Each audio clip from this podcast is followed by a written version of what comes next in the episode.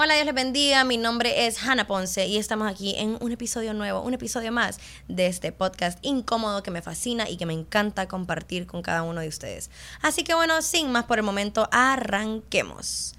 Hoy tenemos un tema importante, un tema que ha sido una lección para mí, sobre todo en estos días, que, que me ha hecho sentido. Creo que esa es la palabra, me ha hecho sentido porque en estos últimos que tres días entendí cosas que por mucho tiempo no entendía y que hoy no me chocó un montón darme cuenta que como la gran mayoría de veces mi problema era yo. Así que bueno, arranquemos con esto. El episodio de hoy se llama La copa llena. Ay, ustedes se imaginarán qué hermoso tema. Hoy, hoy no va a ser un podcast incómodo, va a ser un podcast incómodo va a ser un podcast incómodo porque para eso estamos.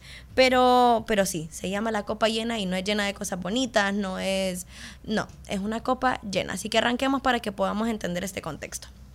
Un poquito de historia de fondo acerca del episodio de hoy es que, bueno, yo siempre tuve la pésima fama de ser mecha corta entre comillas. Si usted no sabe qué es ser mecha corta, es ser alguien que no tiene paciencia y que con cualquier cosita se enoja, con cualquier cosita se altera, que todo lo enciende a pelear y a alegar y a discutir y así. Yo tenía, y en el nombre de Jesús tenía, en el nombre de Jesús, voy a decirlo por fe, tenía, siempre tuve esa pésima fama de que no, Jana es mecha corta, no, es que Jana es enojadísima y yo decía, no, yo no soy enojada y no, que esto. Y en mi corazón era como, puchica, qué feo, ¿por qué? Tengo esta terrible fama de que, no, es que yo soy súper enojada, que yo casi que soy el Hulk. Y, y Hannah, usted, sí, yo, yo tenía, tenía esa fama de, de mecha corta. Y yo decía, no, es que yo, yo soy, yo no soy paciente, decía yo, me cuesta ser paciente. Y ahora entiendo un montón de cosas. Les voy a contar un poquito. Si ustedes han estado escuchando los episodios anteriores, en, en específico, creo yo, en especial, el último episodio, la segunda parte de Listo pero no preparado, van a entender un poquito esto. Estaba estudiando, eh, leyendo y sobre todo meditando un, un poquito acerca de Ana, de la mamá de Samuel, y de cómo Ana por muchísimo tiempo almacenó, guardó todo este tipo de sentimientos negativos, emociones negativas, de, cosas terribles en su corazón. Amargura, rencor, que se iba envidia, despropósito en su corazón también, tal vez incluso un enojo con Dios. Y llega un momento donde ella se cansa de tener esto por dentro. Ya no, ya no aguanta ver a Penina con los hijos que ella tanto quería tener y decir yo por qué no tengo hijos, por qué ella sí, yo no, yo, yo quiero esto, tengo un esposo que me ama, tengo este matrimonio y tengo todo para tener hijos, pero no los tengo. ¿Por qué? ¿Por qué no puedo? Y entonces ella viene y se va al templo y derrama su corazón delante del Señor. Ella derrama su alma delante del Señor. Ella se derrama por completo y saca todo eso que tenía dentro. Dice la palabra que hasta era difícil entender sus palabras valga la redundancia, pero que era difícil entender lo que ella estaba diciendo porque estaba llorando tanto que no se le entendía lo que decía, al punto que Elí la mira y le dice que qué barbaridad, que, que estuviera borracha, que cómo lo podía hacer y le alega. Y finalmente ella le dice al sacerdote, hey, yo no estoy ebria, yo no estoy borracha, yo estoy llorando, derramándome delante del Señor, yo solo estoy sacando esto que tengo por dentro. Y miren, algo importante es que una vez ella vacía su corazón de todas esas cosas negativas, su vientre queda habilitado para tener un bebé. hablamos de eso, de hecho, en el episodio anterior a este, que cuando sacamos lo que está mal, pues quedamos habilitados para, para ya ser depositarios de cosas buenas. Porque en un vientre lleno de amargura, de rencor, de envidia, qué se puede gestar, ¿verdad? Pero entonces yo me ponía a pensar en ese corazón de esta mujer y en cómo ha de haber sido tan difícil por mucho tiempo acumular esos sentimientos, ese cansancio incluso, porque qué cansado ha de haber sido para ella tal vez tratar por mucho tiempo de poner buena cara cuando aparecía Penina con otro embarazo y decir, bueno, alguien más tiene lo que yo anhelo, pero sonrío y felicidades. Que cansaba de haber sido intentar y, mes a mes decir, no, otra vez no, no, esta vez no. Tal vez incluso me, me pongo a pensar algún par de veces, ilusionarse y pensar que esta vez sí y darse cuenta que no, que otra vez no. Ha de haber sido tantas cosas negativas acumuladas en ella que fue necesario que ella fuera y se derramara delante del Señor. Y por eso este episodio se llama La copa llena, porque me ponía a pensar en que, no sé si a ustedes les pasa, pero la gran mayoría de mi vida, yo fui una persona que acumuló, que yo embotellaba mucho mis cosas que yo no sabía pedir ayuda, me cuesta pedir ayuda, lo intento, ahora lo intento, pero antes de verdad no lo intentaba porque no sentía que nadie me pudiera ayudar. Y eso es una mentira del enemigo, el, querernos hacer, eh, el querer hacernos pensar, perdón, que, que estamos solos, que no podemos acudir a nadie, que no podemos pedir ayuda, porque si pedimos ayuda estamos mal, porque si pedimos ayuda somos una decepción, porque si pedimos ayuda somos una carga, y no es así, el Señor el Señor está ahí siempre y nos ofrece su ayuda y nos enseña en su palabra cómo mejores son dos que uno, porque si uno cae, el otro lo levanta. Pero por mucho tiempo, por no pedir ayuda, por, por no hablar con nadie, por, por no tener alguien con quien hablar, por tal vez no tener a nadie en mi vida que yo considerara confiable, que yo considerara em, alguien abierto o empático para poderme escuchar, porque no sé si a ustedes les pasa, pero a veces yo quisiera como meterle a todo el mundo en la cabeza que a veces es reír con los que ríen y llorar con los que lloran. No es aconsejar a los que lloran, no es decirle a los que lloran las miles de razones por las que su llanto no tiene sentido o por qué ellos no deberían de estar llorando porque alguien la tiene peor. Estoy aprovechando a sacar esto de, de mi corazón, hablando de derramamiento, estoy aprovechando a derramar mi corazón en esto. Sino que a veces uno sencillamente necesita que alguien lo acompañe a uno en su dolor. Y luego de haber sido vaciados, estamos estamos más listos para escuchar un consejo, estamos más listos para escuchar cualquier cosa, pero a veces estamos tan frágiles que una palabra nos rompe. Y, y qué, qué locura, ¿verdad? Que por mucho tiempo estas cosas que uno acumula, yo hablo desde mi experiencia, eh, me hacía daño. Yo acumulaba y acumulaba y acumulaba y acumulaba. Y entonces cualquier cosa pequeña y aquí viene el porqué de la copa llena, cualquier cosa pequeña que tal vez si yo hubiera estado en un mejor momento emocional, si hubiera estado en un mejor momento espiritual, ojo, espiritual, si hubiera estado en un mejor momento mental incluso, no me hubieran afectado tanto. En ese momento caían como la gota que derramaba el vaso cualquier cosa pequeña que si hubieras estado en un buen día, si hubiera estado yo bien orada, si hubiera tenido, qué sé yo, algún tipo de ayuda emocional, alguien que me escuchara, algún consejo, no sé, no me hubiera afectado tanto. Pero como pasaba embotellando y acumulando y acumulando, mi copa estaba llenísima de cosas malas, de estrés, de cargas, de frustración, de rencor, de, de tristeza de resentimiento, de soledad, de ansiedad. Y cuando pasaba algo pequeño, por muy pequeño que fuera, me rebalsaba el vaso.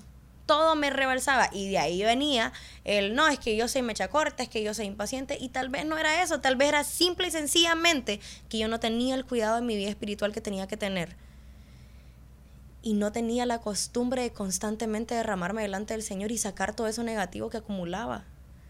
Tenía tal vez seguro, no, vamos a quitar el tal vez, tenía seguro la pésima costumbre de acumular todo y de creer que no podía sacar nada, de creer que no me que no no puedo llorar, tengo que ser fuerte, no no puedo sentirme así porque hay gente que le está pasando peor y nunca me derramaba ni con el Señor. Nunca me derramaba con nadie, nunca me derramaba, nunca, nunca podía hablar con nadie, nunca sacaba lo que sentía, acumulaba y acumulaba y acumulaba hasta que estallaba. ¿Por qué? Porque no somos de hule, porque no somos máquinas, porque somos seres tripartitos, claro, somos cuerpos, sí, somos espíritu, claro que sí, pero también somos alma. Y nuestra alma se tiene que derramar. Porque cuando nuestra alma no se derrama, nos llenamos de amargura. Cuando nuestra alma no se, no se derrama, vivimos la vida con el vaso lleno a punto de rebalsar. Y esto hace que seamos destructivos. Esto hace que, que no seamos pacientes. Esto hace que hasta que nos desquitemos con la gente que nos ama y que nos quiere ayudar. Y no nos pueden ayudar porque no nos dejamos ayudar. No nos pueden ayudar porque como no tengo que mantenerme siempre en esta postura, nadie me puede ver vulnerable, nadie puede saber que me está costando, nadie puede saber que, ay, cuidado, alguien sabe que soy un ser humano que siente una gran tontería. Yo por tanto tiempo sufrí sola porque el enemigo me mintió y yo le creí de que yo estaba sola y de que yo no podía pedir ayuda, de que yo tenía que mostrarme fuerte. Cuando la Biblia me dice que en mi debilidad se perfecciona el poder de Dios, ¿de dónde saqué yo que yo tengo que ser fuerte? Si la Biblia me dice que quien va a ser fuerte en mí es el Señor. Yo no tengo que fingir una fuerza que no tengo. ¿De dónde sacamos esta cosa de ser lisiados emocionales? De tener como como las, ¿saben cómo? Como de tener las tuberías averiadas, de tener, es más, de tener como tapadas nuestras tuberías emocionales. No podemos sacar nada, entonces acumulamos y las cosas como no, no salen, se acumulan hasta que llega un momento donde se desbordan. ¿De dónde saqué yo que yo tenía que ser fuerte, entre comillas?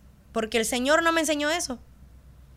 El Señor me enseñó, bástate mi gracia porque en medio de tu debilidad se perfecciona el poder de Dios. Es así.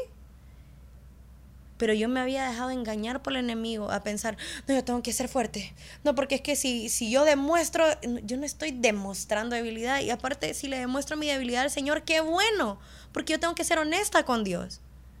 Qué bueno, porque si yo le admito al Señor que soy débil en algo, entonces le permito a Él el espacio en mi vida para que Él me fortalezca para que Él obre, para que Él transforme. Pero en esta, en esta inmadurez, de verdad, en esta pseudo madurez que nos enseña el mundo, que nos enseña la sociedad, que nos enseña la cultura, de acumular y acumular y acumular y que nadie te vea llorar, que nadie te vea mal, no le digas a nadie que está mal, todo el mundo te tiene que ver bien. No. ¿Saben qué aprendí hace poco? Que la, la vulnerabilidad conecta. La vulnerabilidad conecta más que una perfección aparentada, una perfección fingida, una perfección que no existe, que nadie puede tener. Cuando uno es real y vulnerable, conecta. Y cuando uno conecta, es más fácil también, no solamente, qué sé yo, ministrar a los demás, no, recibir, recibir de parte de Dios lo que Él deposita en otras personas. Es tanto más fácil ser transformados cuando somos reales en vez de cuando aparentamos. Yo no quiero ser sepulcro blanqueado. ¿De qué me sirve? ¿De qué me sirve ser un fariseo más que sabe todo pero no hace nada? ¿De qué me sirve ser un fariseo más que como Nicodemo sabía? Nicodemo sabía qué onda, Nicodemo sabía Jesús, él, sabía, él tenía la revelación, pero por, por su posición, por... No, ¿de qué me sirve a mí fingir algo que no soy? Si al final acumulo todas estas cosas dentro de mí y a la hora de la hora paso estallando, paso, paso destrozado por dentro, paso fingiendo, miren cuántas cosas hay ahora, donde uno dice, ay sí, eh, ay sí, esto resuena conmigo, ay sí, esto, esto me tocó mi corazón porque, qué sé yo, vi alguna frase, vi alguna cosa de personas que fingen sonreír todo el día pero están tristes. ¿Quién nos enseñó? Que eso es lo correcto, ¿por qué lo hemos normalizado tanto el estar fingiendo una fortaleza que no existe y estar de verdad por dentro destruidos, derrotados, enojados? Y saben que es terrible porque o, nos tiramos hacia el enojo, o nos tiramos hacia el rencor, o nos tiramos hacia la envidia, o nos tiramos hacia lo que sea, pero no, no nos da nada bueno. No nos da nada bueno, no nos da nada nuevo tampoco sino que sencillamente mi vaso pasa lleno, mi copa pasa llena. de todo lo que no debería estar llena. Y entonces vengo a la iglesia o, o, me hinco en mi cuarto, me arrodillo delante del Señor y no puedo ser llena porque estoy tan llena de mí misma tan llena de mis propias cosas, tan llena de mi ego, que es incapaz de reconocer que es débil y que le duele y que siente y que tiene miedo y todas estas cosas que yo tengo que decirle al Señor porque el Señor ya las sabe, pero hay, hay una llave, hay un secreto en la honestidad con Dios. Al Señor le gusta la verdad en lo íntimo. Y yo quiero venir a aparentar no, no, no, es que yo soy un hombre de fe, yo soy una mujer de fe. Sí, yo puedo ser una mujer de fe y aún así decirle, Señor, me siento mal. Señor, me duele. Señor, ¿sabes qué? Tengo miedo. Señor, tengo dudas. Señor, aumenta mi fe. Señor, ayuda a mi incredulidad. Señor, la verdad es que ahorita me siento confundida. Señor, la verdad es que estoy muy molesta por esto que pasó. Señor, la verdad es que me siento traicionada. Señor, la verdad es que me siento triste. Señor, la verdad es que siento que esto ha sido injusto. Señor, la verdad en mi corazón hay ahora puras cosas tristes, puras cosas malas, puros sentimientos negativos. Y quiero poder decírtelos a ti, quiero poder derramar mi corazón delante de ti, quiero vaciar mi copa de todo lo que no me sirve y pedirte que me llenes de tu paz que sobrepasa todo entendimiento, de tu paciencia, de tu perdón para que yo pueda perdonar a los demás, de tu amor, Señor, para que yo pueda cubrir multitud de faltas así como tú lo has hecho conmigo de tu benignidad, de tu humildad, de tu templanza. Que me llenes, que llenes mi copa de cosas que necesito, porque yo necesito de Dios. Tengo que tener esto claro. Yo no puedo sola. Yo no puedo sola. Y no quiero poder sola porque yo necesito a Dios. Yo necesito a Dios. Y yo quiero saber y tenerlo claro siempre que yo lo necesito saber y tener claro que no importa en qué situación me encuentre, que no estoy sola, que Él está conmigo, que yo puedo acudir a Él porque Él es un buen padre. Y puedo decirle todo lo que me sucede. Y aunque mis emociones sean mucho para mí, no son mucho para Él. Él sí sabe qué hacer con todas estas emociones raras que yo siento. Con todas estas emociones confusas y, terribles y enojadas y tristes. Él sabe qué hacer a veces nos enseñaron o no nos enseñaron a lidiar con nuestras emociones, a lidiar con las cosas que tenemos por dentro, con nuestras decepciones. Y crecemos y no sabemos lidiar con nuestras propias emociones, entonces todo nos abruma, todo nos parece demasiado, todo es mucho para mí, entonces voy a apagarme voy a hacer como que si no pasa nada. ¿Por qué? Porque es más, es más fácil fingir que no me pasa nada que enfrentar lo que me está pasando porque como nunca me enseñaron qué hacer, no sé qué hacer. Y me da miedo no saber porque no me enseñaron que podía cometer errores, no me enseñaron que no podía, que tenía permiso de ser imperfecto. No me enseñaron que era Dios el que me iba a perfeccionar y que yo tenía permiso de, de intentarlo y, y no poder bien, de necesitar ayuda qué locura esta. No sé si les ha pasado a ustedes, pero me pasaba mucho a mí. Me pasa todavía mucho a mí. Espero que el Señor me ayude y por eso quiero decir, me pasaba en fe. Pero a veces hasta nos desquitamos con la gente que nos ama. Gente que quiere estar ahí para escucharnos. Gente que, que Dios puso en nuestro camino.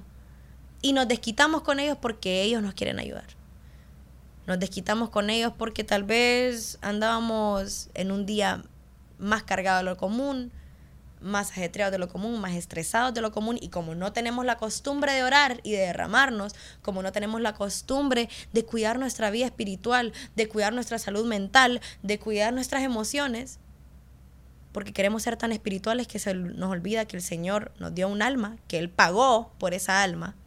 Se nos olvida que el Señor es el amado de mi alma, es el que ama mi alma.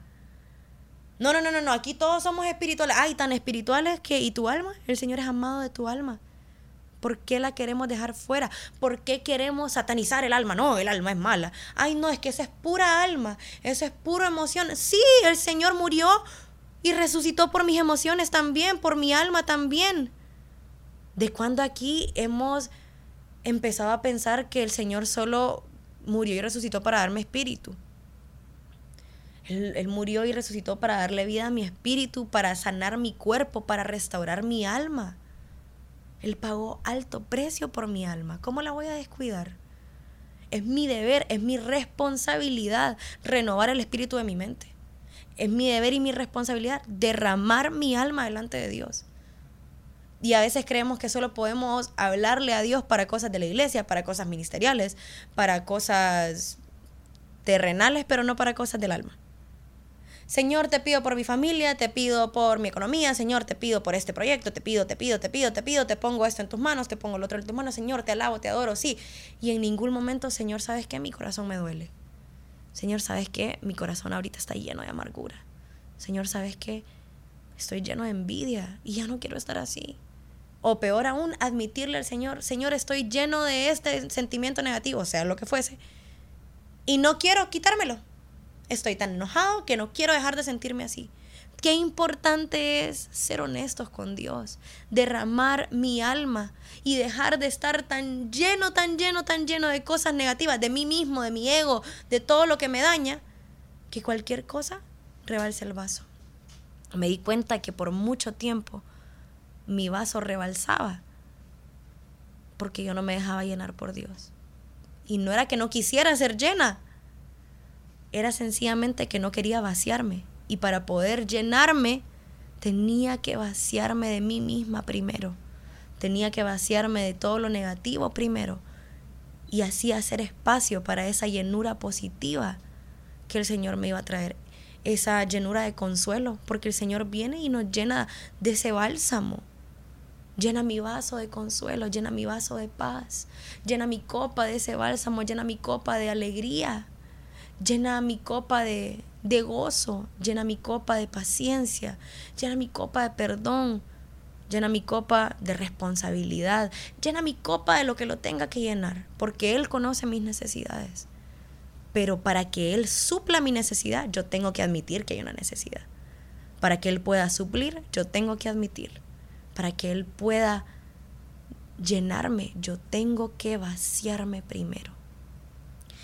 Me pregunto si muchos de nosotros crecimos así, no porque nadie nos haya dicho nada, o puede ser que si te hayan dicho, puede ser que no, sino porque sencillamente esa es la cultura, hacerte el fuerte, fingir que, no, y nadie te puede ver mal, fingir que estás bien, fingir que no te pasa nada. No, yo me hice como si nada. No, yo no, yo no me voy a jactar en ser fría. Y fíjense que tuve un tiempo donde yo decía soy fría.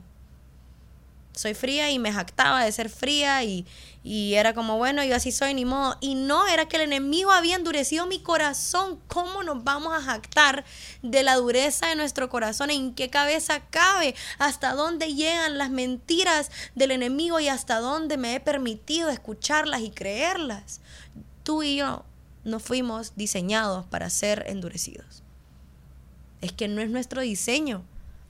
Tenemos un Dios sensible, un Dios que al corazón contrito y humillado Él no lo desprecia. Un Dios que dice, clama a mí, yo te responderé. Tenemos un Dios sensible, un Jesús sensible, que lloró por Lázaro aún sabiendo que lo iba a resucitar. Se tomó el tiempo para sentir y llorar, aunque sabía que lo iba a resucitar qué importante es que hoy nos tomemos el tiempo para reflexionar y pensar si tal vez todo nos rebalsa el vaso porque pasamos con la copa llena. Y si la gran solución, que seguro sí lo es, ¿será que la gran solución es derramarme constantemente? Es que yo, es que me pasan demasiadas cosas, es que yo muy, muy rápido y se llena mi copa. Ok, entonces, si tu copa se llena muy rápido, derrámate muy rápido y muy constantemente. Es que, es que rapidito se llena mi copa. Bueno, derrámate constantemente para pasar vaciándote de lo que no necesitas y llenándote de Dios. Qué importante es esto. Es que tal vez puede ser que para ustedes sea, ay, sí, Hannah, wow, el descubrimiento del año, pero para mí fue el descubrimiento del año porque me di cuenta que mi problema de toda la vida estaba en que yo no tenía el hábito de orar.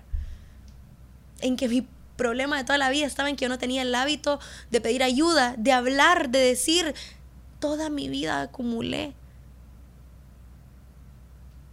Y después llegó un momento donde yo dije, yo no puedo volver a acumular porque me hacía daño hasta físicamente, hasta me enfermaba. Y así aprendí. Y ahora el Señor me muestra a la luz de su palabra, Hannah, esto era lo que te pasaba. No te estabas derramando. Entonces no te podía llenar. Y entonces por eso toda cosita chiquita que pasara te iba a hacer estallar. Les dejo este episodio, espero que les sirva a ustedes como me ha servido a mí, espero que sea de bendición para ustedes como de verdad lo ha sido para mí y espero que tomemos el hábito de derramarnos constantemente. Créanme que no perdemos nada derramándonos delante de Dios. Más bien lo ganamos todo. Cuando nos permitimos derramarnos y así también ser llenos de lo que Él nos quiere llenar. Así que bueno, este fue este episodio nuevo, chicos y chicas. Nos conectamos la próxima semana. Chao.